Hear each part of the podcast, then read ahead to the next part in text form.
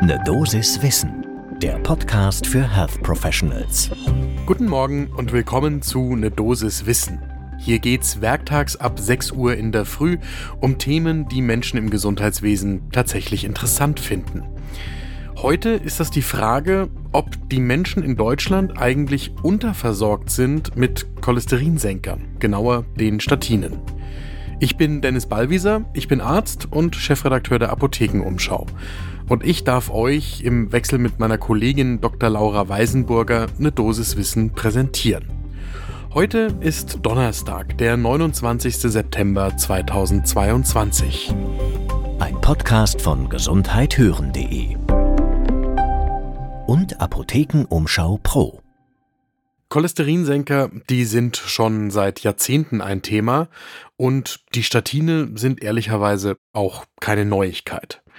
Außerdem kann ich sicher keinen von euch damit überraschen, wenn ich sage, dass Herz-Kreislauf-Erkrankungen nach wie vor die häufigste Todesursache in Deutschland sind. Das gilt für die ungefähr 300.000 Myokardinfarkte jedes Jahr und die rund 330.000 Todesfälle, die auf alle Herz-Kreislauf-Erkrankungen jährlich in Deutschland zurückzuführen sind. Aber Nichtsdestotrotz lohnt sich in regelmäßigen Abständen ein Blick auf die tatsächliche Versorgung mit Cholesterinsenkern in der Bevölkerung, weil das nämlich nach wie vor ein Thema ist und zwar die Frage, wieso wir eigentlich nicht alle Menschen, die tatsächlich von Cholesterinsenkern profitieren würden, auch damit versorgt bekommen.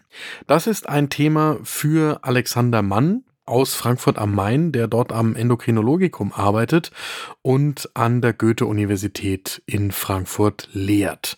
Mit ihm haben wir für diese Folge eine Dosis Wissen gesprochen, denn so wie er sind auch wir der Meinung, dass die Statine immer einen genauen Blick zum ersten Kaffee des Tages lohnen.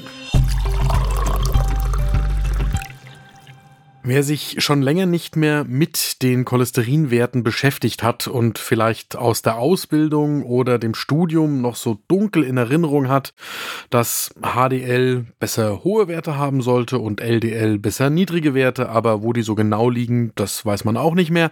Für den ein kurzes Update. Es gibt seit 2019 bzw. 2020 in Europa und den USA neue Leitlinien für die Grenzwerte. Das LDL-Cholesterin soll demnach tatsächlich unter 55 Milligramm pro Deziliter gesenkt werden. Das ist in den vergangenen Jahrzehnten fleißig immer weniger geworden, die Empfehlung. Also immer niedrigere Blutcholesterinspiegel sind empfohlen worden. Und aktuell stehen wir eben bei unter 55 Milligramm pro Deziliter.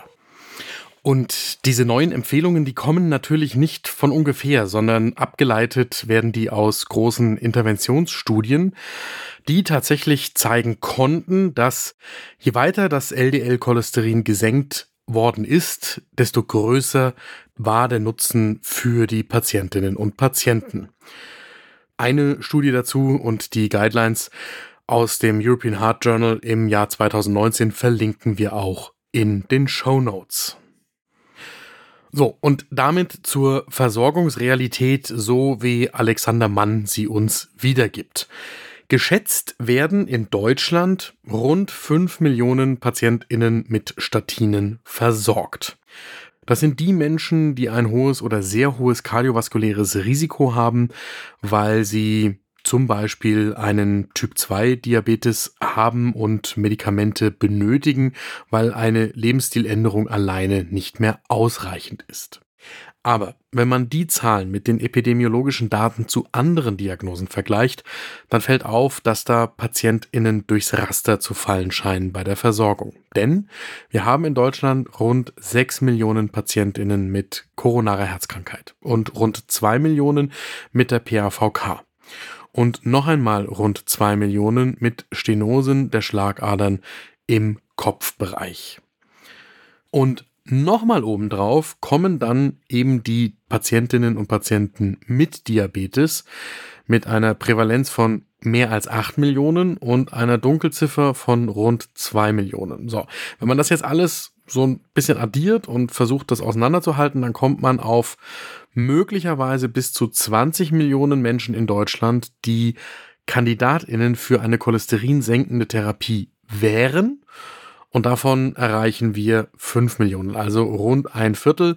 Das hieße, drei Viertel der Menschen, die von Cholesterinsenkern profitieren würden, sind unbehandelt. Daraus schließen InternistInnen wie Alexander Mann, dass wir zu selten behandeln und wenn wir behandeln, dann nicht erfolgreich genug, weil es verschiedene Untersuchungen in den vergangenen Jahren gegeben hat, die zeigen, dass die Zielwerte aus den neueren Leitlinien in der Realität nicht erreicht werden. Ein Beispiel dafür, auch das verlinken wir in den Show Notes.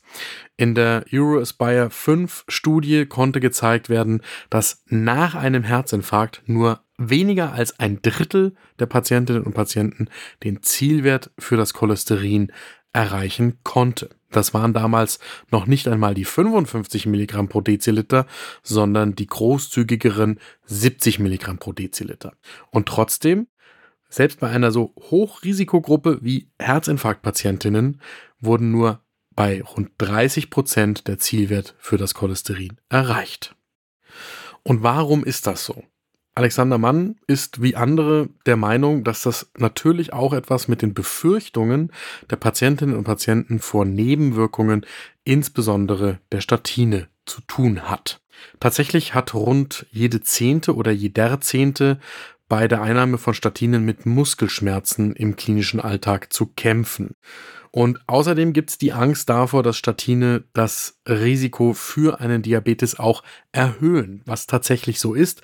Allerdings, und das ist jetzt der Kernpunkt, in der Risiko-Nutzen-Abwägung überwiegt einfach bei Risikopatientinnen und Patienten der Nutzen der Statine die möglichen Schäden durch eine Behandlung. Und da geht es um eines meiner absoluten Lieblingsthemen in der gesamten Medizin.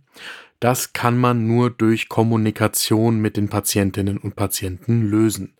Man muss dieses Thema im Gespräch mit den Patientinnen und Patienten erstens ansprechen.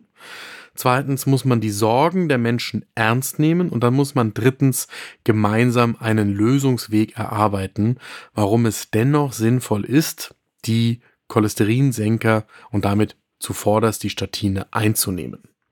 Wenn Menschen tatsächlich schwere Nebenwirkungen unter Statinen haben, dann gibt es ja Alternativen, wie zum Beispiel die Bempedoinsäure oder Ecetimib oder die PCSK9-Hämmer oder Inclisiran.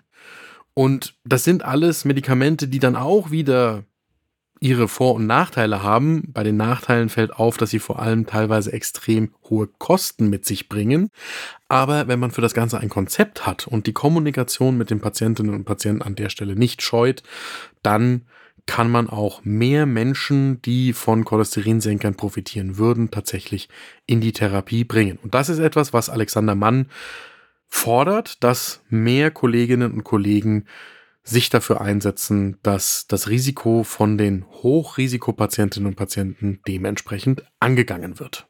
Was kann einem da in der Praxis bei der Umsetzung helfen? Also erstmal, um die Risikopatientinnen und Patienten herauszufiltern, dafür gibt's Risikoscores, zum Beispiel den ProCam oder den ESC-Score 2. Und dann sollte man sich an das verfügbare Stufenschema nach den aktuellen Leitlinien halten. Auch das haben wir in den Show Notes verlinkt. Mein Fazit für die heutige Folge ist, es lohnt sich, sich regelmäßig auch mit solchen Klassikern der inneren Medizin, wie zum Beispiel der Cholesterintherapie, auseinanderzusetzen. Das war eine Dosis Wissen für heute. Die nächste Folge gibt es morgen ab 6 Uhr in der Früh überall da, wo ihr Podcasts hört. Und wenn euch eine Dosis Wissen gefällt, dann folgt uns doch. Dann kriegt ihr jeden Werktag eine Nachricht, wenn wir eine neue Folge online gestellt haben. Ein Podcast von gesundheithören.de und Apothekenumschau Pro.